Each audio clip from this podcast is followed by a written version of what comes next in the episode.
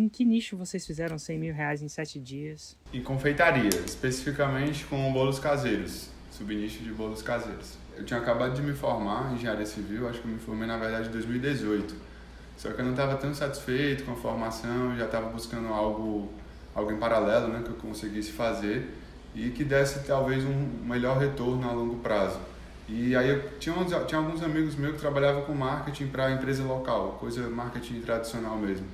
E eu perguntei, fulano, Gustavo, não dele, Gustavo, como é que eu começo a entender um pouquinho sobre marketing e tal, acho, acho interessante esse universo. Ele disse, rapaz, segue o Sobral, né, Pedro Sobral. E aí eu comecei a seguir lá em meados de 2019, mas não entendia bem o que era aquilo, o que era lançamento, não sabia nem do que se tratava, mas achava interessante, né. Eu já te conhecia, mas tinha uma objeção Vou te, vou te contar qual era. Ele não acreditava.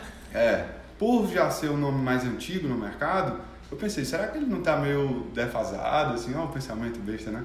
E eu comecei aplicando as técnicas do Sobral com dropshipping, né? E aí, em paralelo àquilo, eu senti que não era bem o, o caminho e comecei a ver lançamento de infoproduto. Só que no momento eu ficava me perguntando, rapaz, o que, que a gente pode lançar aqui de infoproduto? Porque eu mesmo não tinha nenhum é um conteúdo assim para virar um curso e também ninguém ao meu redor. Então aquilo ficou meio que em stand-by, né? Em paralelo a isso, a Carol, que é, que é expert, ela estava muito sobrecarregada na produção de bolo, né?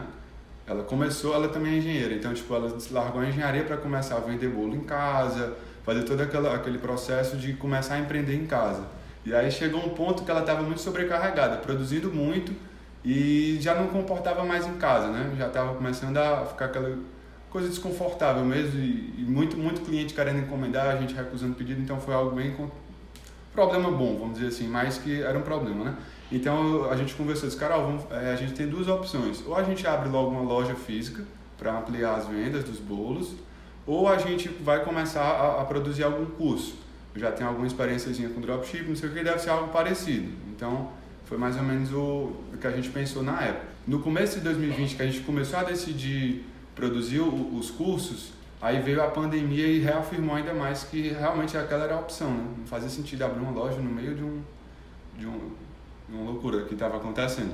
E aí a gente começou, e a gente começou a fazer os lançamentos, e a gente não seguia a metodologia da fórmula em 2020. A gente escolheu um mentor lá na época, né, em uma metodologia, e começou com ela. E o primeiro lançamento de 2020, é, praticamente a gente saiu no prejuízo. Meio que a gente investiu se eu não me engano, acho que foi 3 mil na época, comecei em 2020. Pra gente já era muito dinheiro. E nisso a gente seguiu mais ou menos 2020, foi mais ou menos nessa pegada. Só que também em 2020 eu, eu pensei, rapaz, isso aqui é a casinha do, dos três porquinhos, né? Como você falou.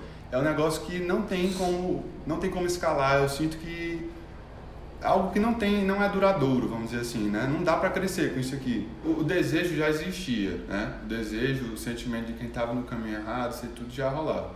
Mas o, que faltava mesmo era aquela confiança de encontrar o caminho que, ah, não, peraí, esse é o caminho, né? Tipo, eu continuava sabendo que era que existia, continuava sabendo que era o meu líder do mercado, essa, parada toda. Mas, assim, uma particularidade minha, como consumidor do, de conteúdo, eu não, eu não conseguia me convencer com o conteúdo mesmo, tipo, se eu entrar no seu YouTube e ver, ah, vamos falar sobre Roma.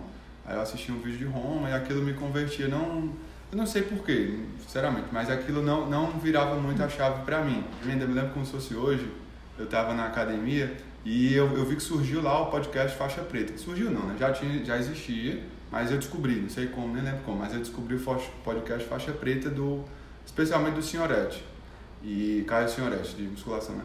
E aí eu comecei a assistir, eu vi e achei aquilo ali fantástico, porque dava, naquele podcast deu para entender a jornada dele, que realmente o cara saiu de um, de um lugar comum, né? como a gente, como muita gente que está começando agora, e chegou realmente lá. E aquilo mexeu muito comigo. E, e foi ali que eu me converti mesmo. Eu disse, rapaz, esse é o caminho.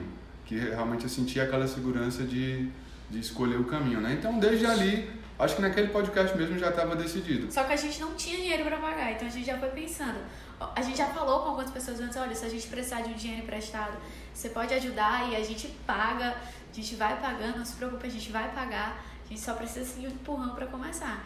A gente, consegui, a gente ainda pegou um empréstimo com o pai dele, Foi. mas deu para comprar, entendeu? E a gente comprou, a gente já começou a assistir. O primeiro já foi muito bom em janeiro. A gente já investiu praticamente 30 e voltou lá 90, então já, já era bem melhor do, do que acontecia em 2020, né? Então a gente, opa. E a gente bateu já na trave aí do 6 em 7, né? em janeiro. E deu aquele ânimo, né? Claro. Mas a gente foi para um semente de outro produto, né? A gente investiu mais ou menos 3 mil e voltou 15. O cara não foi bom, sim, não foi ruim não. Mas aí no terceiro deu melhor, em março. Aí a gente se preparou, começou a organizar o que estava faltando. Daí a gente já faturou quase 155 mil.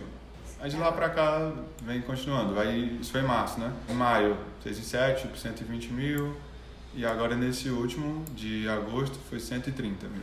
Que é o caminho mais, mais sustentável que existe e é, e é o que funciona, né? Não adianta querer fazer alguma coisa mais rápida, pegar um atalho, que vai quebrar a cara mais cedo ou mais tarde. Mais um agradecimento de coração, porque eu acho que realmente isso é veículo para mudanças de vida, sabe? Diretamente.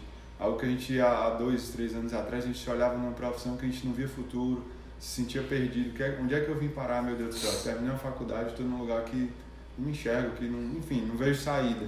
E aí vem, vem toda uma trajetória para chegar até, até o que você construiu. Acho que a gente deixa aqui o agradecimento. A gente mudou de vida mesmo com o lançamento.